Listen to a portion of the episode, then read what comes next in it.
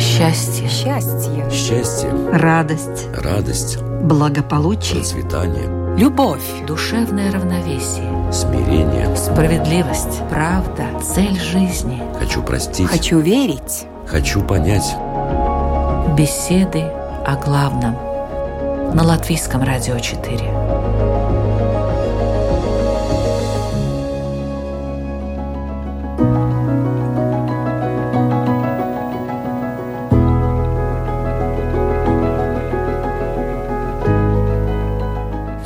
Стремительно идет вперед. События случаются с такой быстротой, что иной раз невозможно не только проанализировать их, но и вообще понять, что на самом деле произошло. Удивительно, но человек и в этой ситуации умеет приспособиться и даже получать удовольствие. Но вот от чего? Одни уходят в мир виртуальной реальности. Для этого сейчас масса возможностей.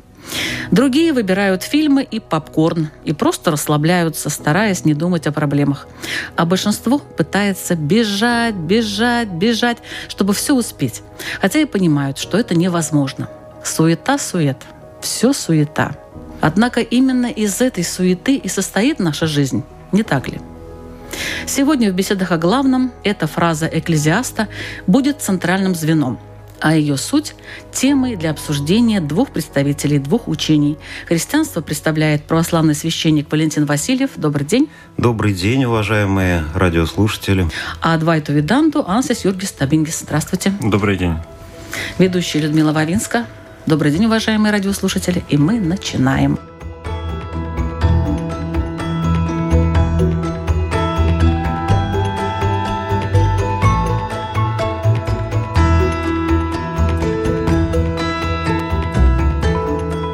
Какая выгода человеку от того, что он живет? Вот такой вот сразу сермяжный вопрос. Сермяжную правду хочу узнать у вас, отец Валентин. Вы упомянули книгу Экклесиаста, и хочется начать именно с этой фразы. Я напомню о том, что это одна из книг Ветхого Завета. Для православия это каноническая священная книга. И, конечно, вот эта фраза, которая звучит во втором стихе «Суета-сует», сказал Экклесиаст, «суета-сует», все суета. Ну, во-первых, вот это слово суета в этой книге. На еврейском э, звучит хавель суета. И интересно, что значение этого слова с еврейского языка, что это пар, выходящий изо рта.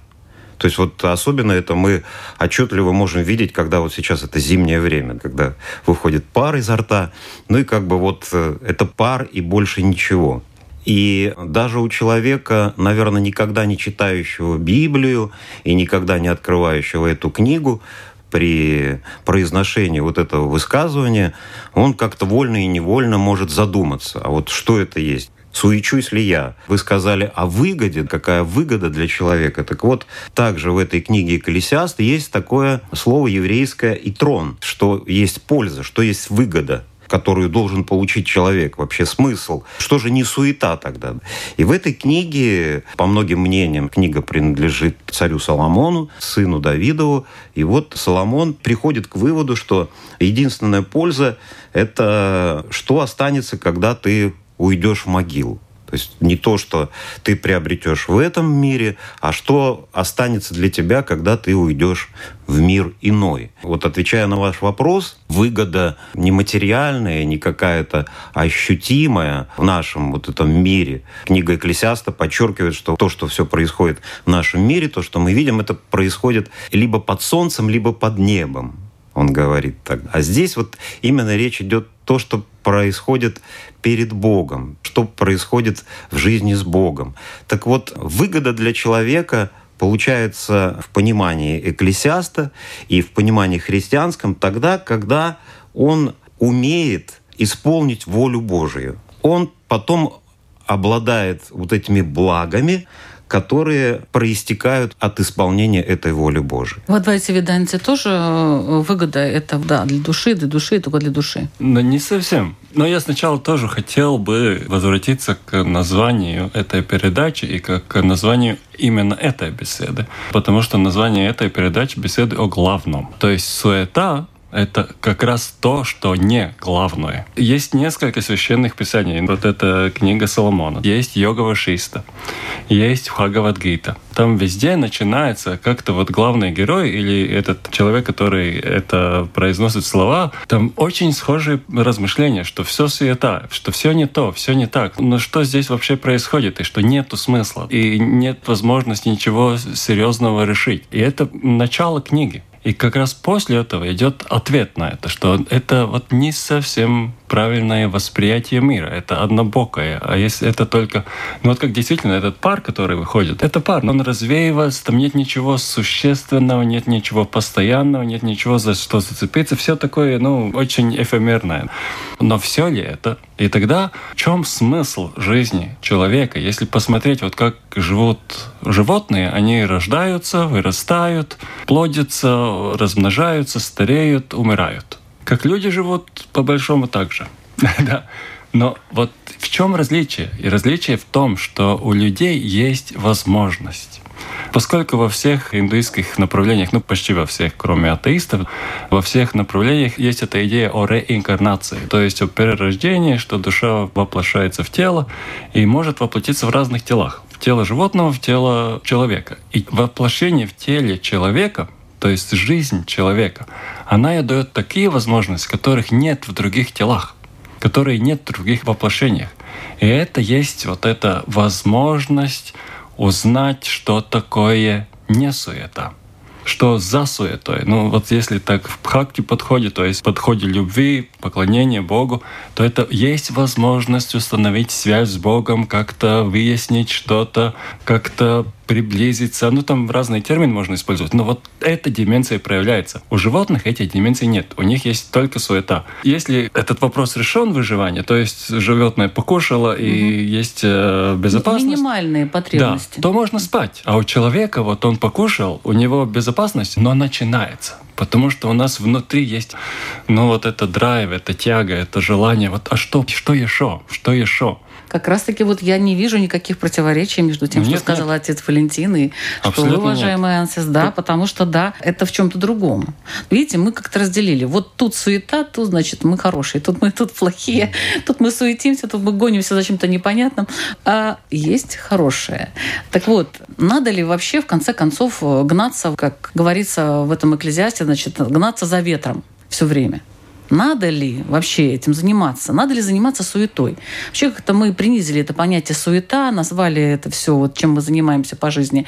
Это все вообще не надо, это все ерунда, это все такое проходящее. А вот займитесь вы своим духовным. Вообще наша жизнь состоит из суеты, по идее. И если у человека, а у некоторых людей, если у них вообще убрать вот это все, чем они сейчас занимаются, то это вакуум остается. У многих, кстати. У многих. Если они ничего больше не знают, если они знают только суету, то так и будет. Они а, будут... а откуда они должны вот... узнать что-то другое? У них это приходит изнутри откуда-то, не знаю, или сверху, или из, или из души, или Из как? обоих сторон. Изнутри есть импульс, это потребность, это желание. Изнутри есть какой-то зов. А, а есть? А, есть, у всех есть. И это он, как он выражается? Он выражается в стремлении человека к большему. И я хочу побольше. И побольше он на самом низком уровне. Я хочу побольше денег, побольше помещений, побольше машину, новый телефон, там побольше километров, сантиметров, там все что угодно. И можно человек быть более, ну, культуральный. Тогда он хочет побольше концертов, побольше книг, побольше знаний. Он может быть человек ученый, он побольше знаний, побольше градусов этих университетских. Да, допустим, какие-то эксперименты провести, узнать да, новое. Да, да, узнать новое. Вот это стремление побольше у животных такого нет. И вопрос, когда это закончится? Где конец этому стремлению побольше? Что бы человек не получил, он еще будет хотеть побольше. Вы уверены, что все вот так вот? Попробуйте. Вот, ну, вот я не знаю, я, я не стремлюсь к тому, как, чтобы все вот, больше, вот больше. Посмотрите, вот эти, Мне хватает эти, того, что эти есть. двое наиболее богатых человека в мире. Элон Маск и Безо, этот президент Амазона, да? Но нам их не понять. Почему? Они такие же, как мы. Ну, нет. В том-то все и дело. В том, что они стремятся к большему. То есть они вот вроде бы достигли. У них другой уровень. Такой же. У них просто другие цифры. У вас есть на сколько-то денег, у них тоже сколько-то денег. Это просто отличие количественное, а не качественное. Отец Валентин, подключайтесь к нашему разговору. Ну, во-первых, тут еще такое понятие мы иногда смешиваем. Есть вот человек суетливый. Вот он как бы делает дела, какие-то в своей жизни, то, что ему нужно, по работе, по хозяйству, по быту по своему, по учебе и тому подобное. И он много суетится, но результата никакого нет. Да? Тут есть то вот есть это, бессмысленная бес, суета. Ну, он много делает движений, много каких-то порывов, но никаких плодов и результатов нет. И про этого человека говорят, ну вот он суетливый, потому что он вроде как бы делает, но а плода этого труда нет.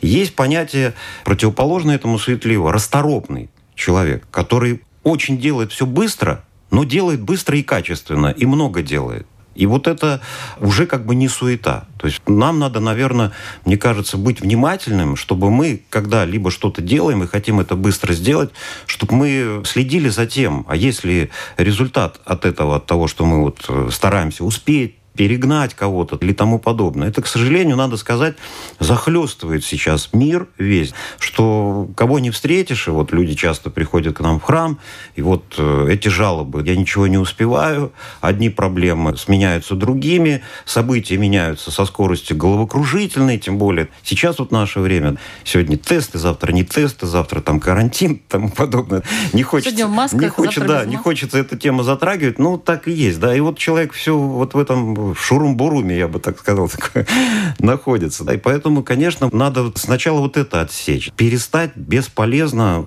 делать какие-то действия. Надо стараться в себе воспитать расторопность эту. Я вот, к счастью, к своим таких людей в жизни встречал.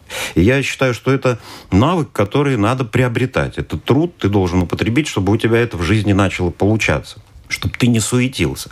Здесь, конечно, зависит и от эмоциональности, от человека, какой он есть. Но мне нравится очень, мне когда возможность бывает, я еду в отпуск, бываю там в Греции или на Кипре, и мне вот нравится вот этот народ. В плане того вот несуетливости. У киприотов даже у них есть такое выражение «сига-сига» что означает «не торопись, подожди, медленно-медленно». Иногда это доходит даже до абсурда какого-то, что он ну, настолько медленно. Но с другой стороны, это вот дает возможность человеку как-то остепениться такой небольшой эпизод приведу. Снимали мы комнату у одного хозяина. И вот у этого хозяина в доме случилась какая-то авария, но он вызвал работника, который должен был что-то исправить. И вот он, этот работник приезжает, эта служба приезжает, и он быстро там инструменты достает, вот сейчас он будет делать. Ему хозяин говорит, подожди, раз ему стоп. Там. Я это все, ну, сижу на балконе, там читаю книгу, замечаю. Он раз усаживает за стол наливает ему там сок, предлагает. Спокойно, тут раз успокоил. У них начинается неспешная беседа. Как ты поживаешь? Как твоя семья? Как твое настроение? То-то, то-то. То есть они сидят где-то, ну, минимум полчаса, просто разговаривают. Я сначала подумал, ну, что, может, родственник какой-то, ну, да? немыслимо для да, нас, это правда? ну, немыслимо для нас, да. Как? Потом дальше, да, происходит действие. Все, они закончили. Он начинает, вот, что говорится, расторопно очень работать. Угу. За каких-то полтора часа делает работу по объему неимоверно неимоверную. Все, он закончил, там раз его зовет, тот принимает эту работу, и тот собирается уезжать. Тут ему опять, постой, садись. Сейчас мы посидим, но не торопись, успеешь опять. Он с ним рассчитывается неспешно, опять ему наливают кофе или чай, они опять сидят там, разговаривают, и вот он уезжает. Я у этого хозяина спрашиваю, это кто? Ну, может быть, брат твой, двоюродный родственник? Нет, говорит, это служба, вот, которую я вызвал, который мне исправил. Ну вот для меня это был такой вот замечательный пример несуетливости, неторопливости. То есть люди в такой обыкновенной, обыденной бытовой ситуации понаслаждались, узнали друг друга, побеседовали, не торопились и в то же время сделали дело. Это вот, что я могу прокомментировать, касаясь вот этой нашей суеты земной. Поэтому, конечно, хочется нам всем пожелать, чтобы у нас было поменьше вот этой суеты, и мы Знаете, были людьми вот расторопными. Расторопными, да, но все время вот э, кажется, что ты что-то не успеешь. Вот не успеешь ты. И тут ты не успеваешь, тут ты не успеваешь. И информации. Может быть, как-то ограничивать просто вот этот объем информации, который поступает к тебе самому. Просто взять, вот убрать там, не знаю, новости, например. Не следить за тем, что правительство принимает каждую неделю разные решения. В конце концов, выйдешь на улицу, смотришь, люди в масках. Прекрасно, одел масочку. Вышел на улицу, люди без масок уже. Снял маску. Все, когда мы входим в комнату, мы вытираем ноги. Для чего? Для того, чтобы не нести грязь внутрь. Но грязь, она не только физическая, она есть и ментальная. А откуда ментальная грязь? Ну, грязь это по определению это что? Это ресурс, который нам не нужен. Песок, он сам по себе неплохой. Там на пляже очень хороший, на скользких улицах он хороший, но в кровати он не нужен или в салате. Также вот эта информация, нужна ли нам эта информация? Если нет, то тоже коврик выключить, иметь дистанцию и расстояние. Это просто умственная гигиена. Ну да, есть еще такой, кроме информационного шума, о котором мы сейчас говорили, а, есть же и визуальный шум. Сейчас вообще вот это понятие шум оно распространяется буквально на все. Да-да-да. Некоторые люди говорят, как бы мне избавиться от визуального шума. То есть он приходит домой, этот человек, и видит кучу всяких статуэток, которые там где-то стоят, какие-то флажки, куча собранных тарелочек или еще чего-то, да, и это все ярко, это все как бы отвлекает внимание от, может быть, где-то главного. Может быть, я так предполагаю. Поэтому люди хотят избавиться от визуального шума. Как мне это убрать? Как мне это убрать на кухне? Как сделать так, чтобы, в общем-то, я вот пришел, приготовил там что-то и ушел. А не так, что я зашел, тут у меня куча всего валяется, куча стоит, и как-то это все меня отвлекает. Наверное, каким-то образом сейчас уже люди понимают это, пытаются как-то. Все больше и больше. Да, все больше и больше от этого избавиться, но не могут до конца.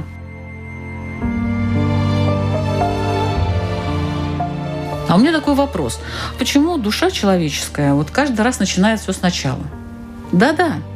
Нет. Она не помнит, что было. Вот э, вы мне тоже не говорите. Она не помнит, что было, но есть какие-то тенденции, есть какие-то наклонности, есть какие-то устремления. То но есть, ведь важно, есть... чтобы она помнила. Не совсем. Почему? Потому что есть вот такой вопрос, который в обычной психологии ну, очень сложно решить. Почему у некоторых людей есть из рождения очень сильный талант на какую-то, не знаю, там музыку или науку или все что угодно. Откуда это?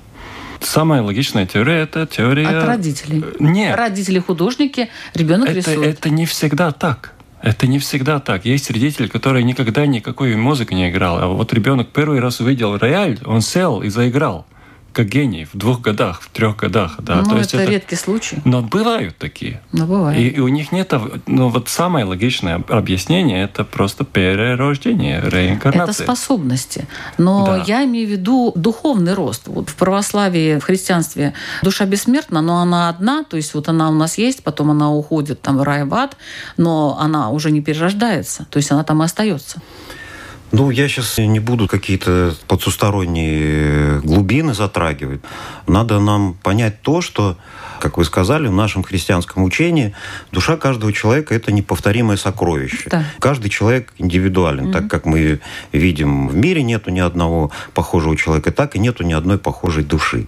И эта жизнь твоя, вот это твое тело, дух и твоя душа – это дар Божий. И по христианской антропологии мы, люди, состоим не только из тела, а из души и духа. Об этом, кстати, хочется пожелать, чтобы помнили и люди, которые, может быть, и не христиане, и которые никогда не, не задумываются, но согласны с тем, что они не только из тела состоят, потому что разные переживания их обуревают. Мне кажется, вот осознание этого может подтолкнуть к тому, а что же пищей тогда может быть для моей души и для моего духа.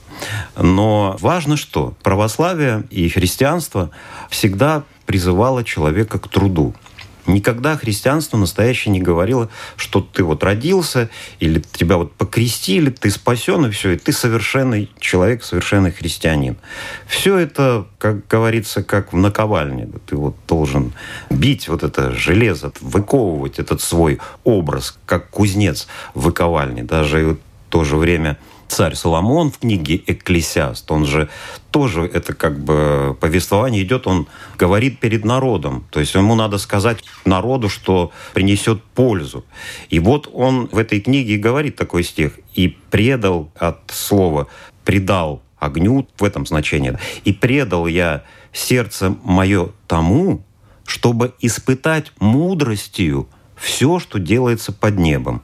Это тяжелое занятие – дал Бог человекам, чтобы они упражнялись в нем. То есть это тяжелое занятие, но Бог дал людям, чтобы они упражнялись в нем, чтобы они вот приобретали, как мы в начале передачи говорили, выгоду, вот этот как бы дар. Это не выгода, что ты первый будешь, но ты приобретаешь этот дар. Но это только трудом. И христианство, оно к этому всегда призывает. Это тяжелое занятие. Почему и современному человеку, не сталкивающемуся с духовной жизнью, очень тяжело остановиться, ему очень тяжело выключить все и начать, вот как говорится, хотя бы творить маленькую молитву. Мы всегда вот тоже говорим, ну хорошо, ты не глубоко церковный человек, ты как бы далек от знаний каких-то канонов церковных, христианских. Ну давай начнем потихоньку молиться. Вот возьми, попробуй. Подойди к полочке, зажги там свечечку, выключи все. И хотя бы пять минут прочитай «Отче наш» или «Богородица, Дева, радуйся». Тяжело человеку. Он растерян. И ему это очень тяжело сделать, потому что это действительно тяжелое занятие – заставить не только тело свое трудиться, но и заставить свою душу, свой дух употреблять усилия. Потому что это действительно не рассеянная молитва, устремление и сосредоточенность, оно требует сил многих. Каждый человек вот посмотрит иногда в монастыре, что они там делают. Стоят часами, читают что-то, молятся. Как говорится, не пошли бы поработали бы, да, ну, грубо говоря. А на самом деле, когда человек сам попробует, это делает. Такие случаи даже курьезные были. Приезжали паломники в монастырь. И вот им предлагали помолиться там на службе. И он потом с этой службы, служба идет почти три часа в храме монастырском по уставу все. И он через полчаса выбегает как ошпаренный. Говорит, я не могу, дайте мне любую работу. Я готов там грузить что-то, перетаскивать, что. Но я не могу это делать. Поэтому это вот свойство, к сожалению, вот нашей души, она ленивая очень. Поэтому, а может, мы и убегаем и вот мы, эту суету каким-то вот образом? Это как спасение, как нежелание, как бы это, наверное, оправдание самого себя, что мне некогда это делать. И часто говорит, ну, когда мне молиться?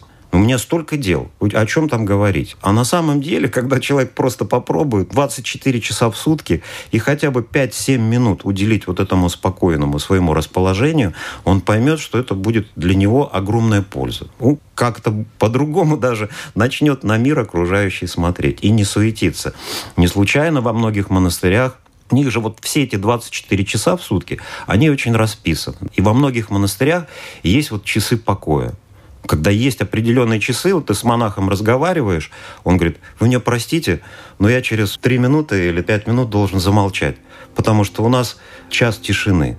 В этот момент тишина полная, никто не разговаривает, все находятся вот в тишине наслаждаются этим, радуются вот этому уединению. И потом раз опять надо суетиться, надо делать, надо заботиться о том, чтобы у тебя крыша была, чтобы у тебя было что покушать и тому подобное и так далее. Поэтому душа, Бог дает вот такой дар каждому человеку, эту душу воспитать, что ли, выковать из нее тот образ, на который у тебя хватит сил. Поэтому, конечно, и наше христианское делание во многом зависит от воли Божией, от даров Божьих. И, и христианин, он не надеется на свои силы, потому что они очень ничтожные, мы очень слабые, очень грешные, суетливые люди. Но с Божьей помощью мы можем вот осуществлять шаг за шагом постепенно вот этот рост, вот это как бы восхождение по лестнице духовной.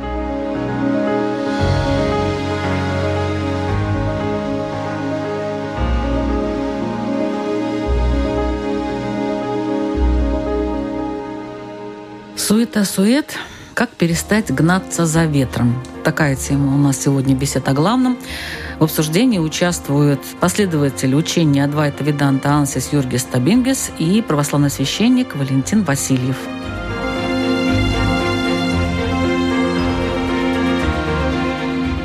Суета в радости, а есть суета в беде. В чем разница? И там, и там суета. Нет разницы. В обоих ситуациях есть беспокойство. В радости есть беспокойство, в беде есть беспокойство. И там нет разницы в этом светливости, в беспокойстве, без разницы. Есть возможность, что есть беда спокойная, и есть радость спокойная, и есть повседневность спокойная, и есть все это светливое.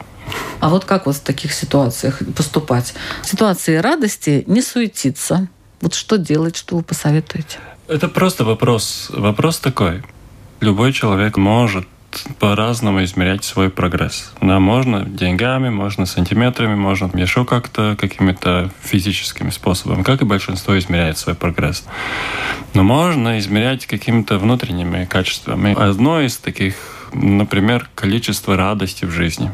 Или количество спокойствия в жизни. Ну, как их можно посчитать? Просто это внутреннее чувство. Сегодня я более спокоен, чем вчера, или менее спокоен. В этот год я более спокоен или менее спокоен. Это абсолютно субъективная оценка. То есть это не внешняя оценка, это внутренняя оценка. Вот чувствую, вот насколько у меня радость в жизни. Сегодня я более радостен, чем вчера, или в этот год более радостен, чем в прошлый. Вот сколько у меня есть этой радости, сколько, сколько у меня есть этого спокойствия. И это есть прогресс. То есть это вот более настоящий прогресс, который можно, ну вот, развиваемся ли мы. Потому что если хорошо я заработал, у меня было тысячу евро зарплаты, сейчас две тысячи, это в два раза. Но я в то же время два раза хуже сплю ночью, потому что все время стресс в голове. Да, денег много, но ответственности еще больше, да, и стресса еще больше. Это а вопрос. Как оценивать? Прогресс есть. А как Про- оценивать? Прогресс ли? Но это, это, Стоит ли вот это того? да, и я, я бы сказал, не стоит. Но это этот старый, старый анекдот, что это каждый должен узнать сам. Испробовать сам. Я хочу узнать, если я буду зарабатывать много денег, я буду беспокоен, что это не то. Это есть вот, а, все суета, все суета, все не то, да. Но вот это есть этот крик души, что не попал, ну что-то не то. И здесь главное, вот если откликнуться на то, что коллега говорил, что мы сделаем себя, мы не совершенны, мы люди несовершенны, мы себя совершенствуем и делаем. Это интересно, в Адвайте Веданте есть немножко другое, что вот сама наша сущность уже абсолютно перфектна. Но где в проблема? Проблема в том, что мы этого не знаем. У нас отсутствует знание, и поскольку мы не знаем, то мы принимаем за истинное то, что таким не является. То есть я верю в что-то, что не является истиной. И когда я верю в ложь, но я живу как-то мимо. И результат это суета и все остальное. И поэтому путь Адвайта Веданта, путь э, гняна йоги — это развеять незнание и заместить незнание знанием.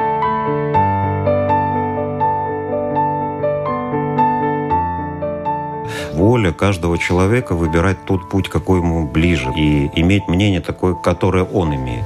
Я как бы не свое мнение передаю, и я передаю, стараюсь, по крайней мере, передать основы учения, которому уже очень много лет, у которого есть много последователей.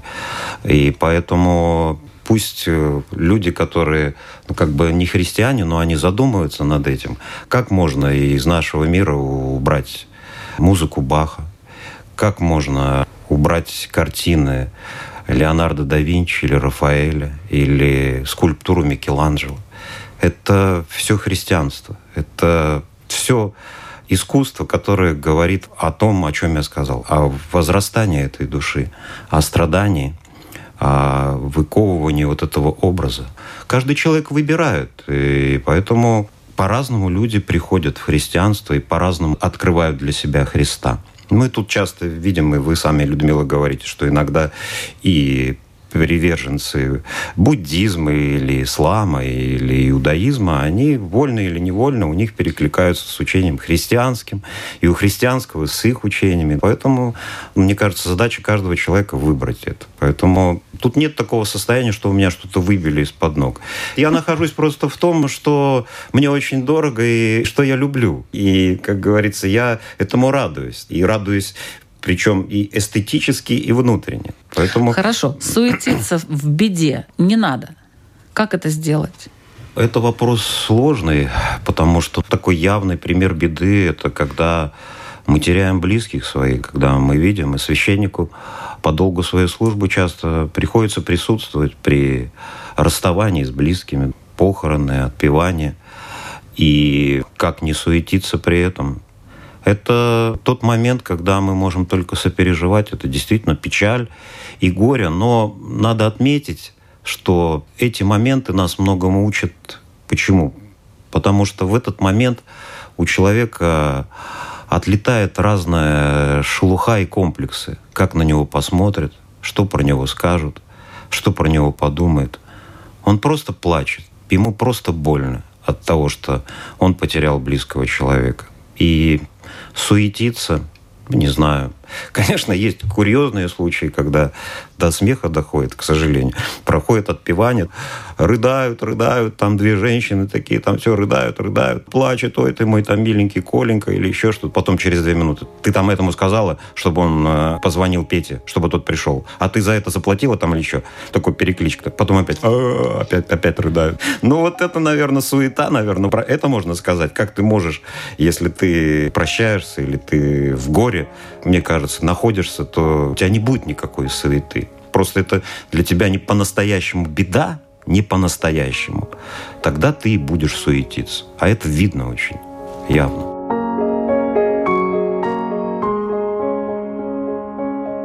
Что нужно человеку для нормальной жизни? Спрашиваю я представителя учения Адвайта Веданта. Не знаю, настолько широкий этот вопрос. Я думала, вы скажете буквально два слова «воздух и вода».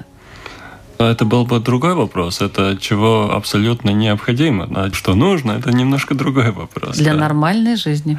Наверное, проблема в том, что у каждого человека вот это определение, что такое нормальная жизнь. И ну, вы исходя из каждого- своего учения, у- просто каждого скажите. Такая жизнь, какая есть, Она нормальная. такая, она нормальная. Да. Хорошо. С точки зрения христианства, вот что такое нормальная жизнь? И что для этого нужно?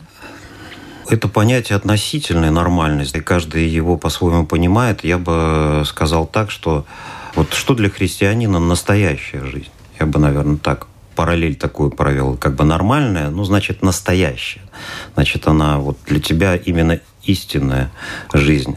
В Евангелии часто человека сравнивают с деревом. Допустим, секира лежит перед корень, сейчас может этого человека срубить. И говорится о плодах. То есть каждое дерево богато тем, что оно приносит плоды, которые приносят плоды, которые мы потребляем в пищу, которые просто зелень, которые мы наслаждаемся, которые кислород, кстати, выделяют, плоды. Так вот, настоящая у христианина жизнь тогда, когда он приносит плоды. И причем плоды духовные. А что есть плоды духовные, в этом подсказывает, опять же, э, Священное Писание. В частности, апостол Павел говорит, что плоды Духа. Вот как определить, что у тебя есть плоды, что ты не зря вот эту христианскую жизнь свою ведешь, то есть ты совершаешь молитвы, ты участвуешь в таинстве, ты, может быть, там дела милосердия еще какие-то творишь. Но плоды-то ты имеешь или нет? Так вот он говорит, плоды Духа — это любовь, радость, мир, долготерпение, благость, милосердие, вера, кротость и воздержание. Вот их девять таких этих позиций, и пусть каждый из нас спросит себя, он имеет вот эти плоды, есть ли в нем вот эта радость, мир, вера, кротость, воздержание. То есть, если этого нет, то ты как бы и не христианин, только просто вот звон такой пустой. Поэтому это учение, апостол Павел нам об этом напоминает, и поэтому нам надо пользоваться всем тем опытом, который есть в христианстве, для того, чтобы вот это приобрести, чтобы вот у тебя были эти плоды Духа Святаго. Но еще дальше даже есть, что а тот, кто Христовы, дальше он пишет апостол Павел, те плоть распяли свою со страстьми и похотьми. То есть те, которые хотят быть вообще христовыми. Это значит что? Это для христианина он носит крест, он смотрит на распятие, каждый храм венчает крест. Крест — это напоминание, что Господь Иисус Христос был распят. И если человек становится Христовым, то он как бы себя распинает на кресте. Это что значит? Он Словом Божиим, которое ему говорит, вот ты не должен осуждать. Тебя выводят из себя, ты вот можешь осуждать этого человека, а ты не будешь его осуждать. Почему? А потому что ты вот себе вбиваешь вот это и распинаешься, потому что ты страсть эту гасишь. Ты хочешь напиться, ты хочешь уйти от проблем, а ты не делаешь это. Ты опять распинаешь вот эту плоть свою, которая бушует страстями своими и так далее, и так далее.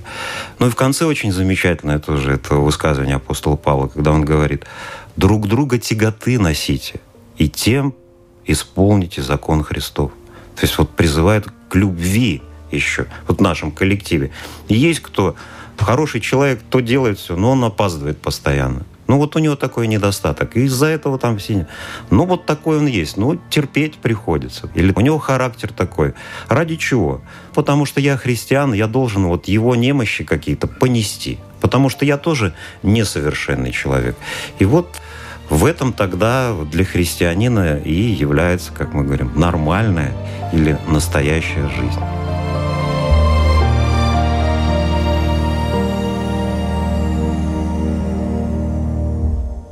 Надо ли держаться за жизнь, когда она повторяется, повторяется в Адвайте Веданте?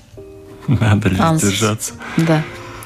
Как я был этот вопрос, в чем смысл или какая выгода жизни? Эта жизнь дает возможность ну, вот так вот совсем вот э, все равно держаться, вот что бы там ни произошло, вот главное, чтобы я там жил, жил, жив был. Во-первых, это есть возможность. Что будет потом, нет гарантий. То как? Есть, а как же перерождение душ? Ну, будет какая-то следующая жизнь, но какая именно? Нет гарантий. Я не знаю всех переменных, которые влияют на исход этого уравнения я знаю, что вот в этой жизни я делаю все наилучшее, что я могу сделать. А будет ли у меня возможности? Какие именно будут возможности следующие? Никаких гарантий, никакой информации. Я могу надеяться, но это только надежда. Гарантий нет. Поэтому вот эта жизнь дана, это точно. Вот здесь есть эта возможность. И поэтому вот держаться за эту жизнь, но не совсем то, что держаться, потому что это бессмысленно, удержать невозможно. Вот когда придет время, это все кончится, там нет вариантов. И это время придет. Вот гарантии в том, что время придет. Но если держаться за жизнь, вообще это абсурд, потому что тогда, если я пытаюсь что-то такое делать, я по-настоящему, что я делаю, я противлюсь жизни. Вот жизнь идет, а я говорю, нет-нет-нет, не иди. Потому что куда она идет? К концу. А где еще? Бывают разные ситуации. Допустим, человек тяжело болен. Он может опустить руки и сказать, ну, все, ну, как говорится, лечение мне не помогает, значит, уже, ну и ладно. Вот и все. Вот и жизнь моя закончилась. Или, например, вот э, были случаи, когда в войну люди теряли ноги, попадали в плен. И, mm. кажется, они тоже могли сказать себе, ну все, мне тяжело, и, я не хочу. И кто и может надоело. сказать, вот те, которые сказали, все, я больше не могу, я не буду держаться. И здесь есть две возможности. Человек, который говорит, все, я не могу, я не буду больше держаться, он может попасть в депрессию. Или он может сказать, вот я не буду больше держаться, держаться, я отдаю свою жизнь Богу. Все. Я не держусь. Держи меня. Если ты держишь, то держи. Если нет, то пусть воля твоя происходит. Это две возможности держаться за жизнь. Жизнь – это дар. Тут никак бы не держишься, тут благодаришь за то, что она у тебя есть. Естественно, ты ей дорожишь. У одного христианского подвижника есть такое высказывание, что верующий христианин, он должен стараться жить так, как будто телом он своим хочет прожить до ста лет. Но духом своим, своим молитвенным состоянием он должен жить так, что он в любой момент может лишиться этой жизни. Потому что, ну, действительно так есть. И Бог может призвать человека из этой земной жизни в любой момент, даже если он не болен, и в любом возрасте. И Примеры этому миллион. Вот эта формула такая. Сам не напрашивайся, береги свое здоровье, дорожи своей жизнью, радуйся, ищи, стучи, как говорится. Но в то же время помни – что ты смертный человек, и все в руках Божьих, и никакие деньги, никакие лекарства, никакие современные технологии тебе не помогут, если настанет момент, когда Бог призовет тебя. Замечательный отрывок в Евангелии есть о безумном богаче, он называется также этот богач безумный, потому что некий богач, у него уродился большой урожай, и он понял, что те склады, те житницы, которые могут вместить, они не могут это вместить. Настрою я еще больше, еще больше накопью, чтобы жизнь моя продолжалась, чтобы я веселился всю жизнь. А Господь ему говорит, безумец, он не знал, что в эту ночь душу его заберут правильно делает тот, кто в Бога богатеет, а не вот в это богатство. Поэтому вот это напоминание о том, поэтому держаться надо за жизнь, напомнить, что все в надежных Божьих руках. И не суетиться. И не суетиться, да. И не суетиться. Ваши вопросы, уважаемые участники, радиослушателям, для подумать, вот так скажем. Пожалуйста, первый вопрос задает последователь учения Адвайта Виданта Ансис Юргис Табингис.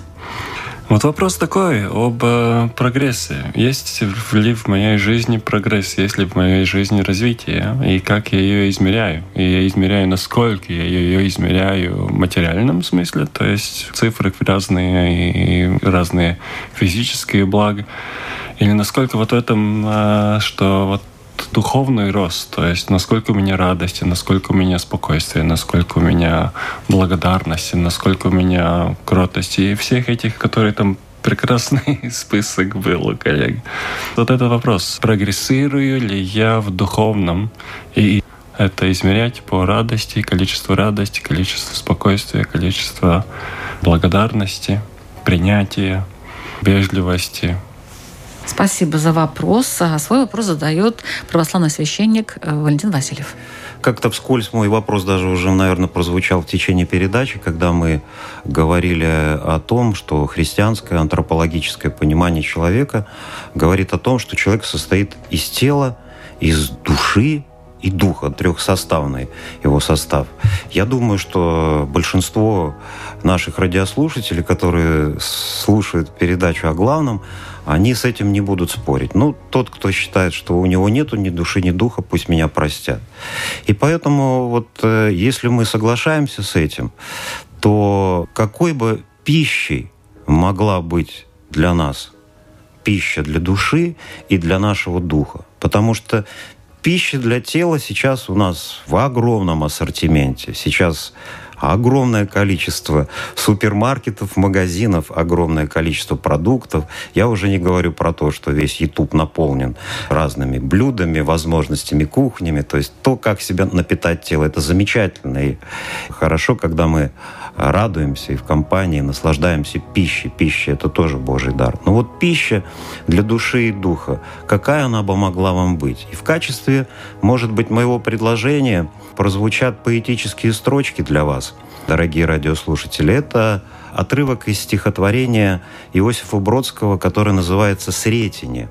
Сретение – это со славянского древнего языка означает «встреча». Вот у нас сегодня с вами состоялась встреча. У каждого человека в жизни бывает встреча с Богом. Если ее не было, то мне хочется пожелать, чтобы эта встреча состоялась.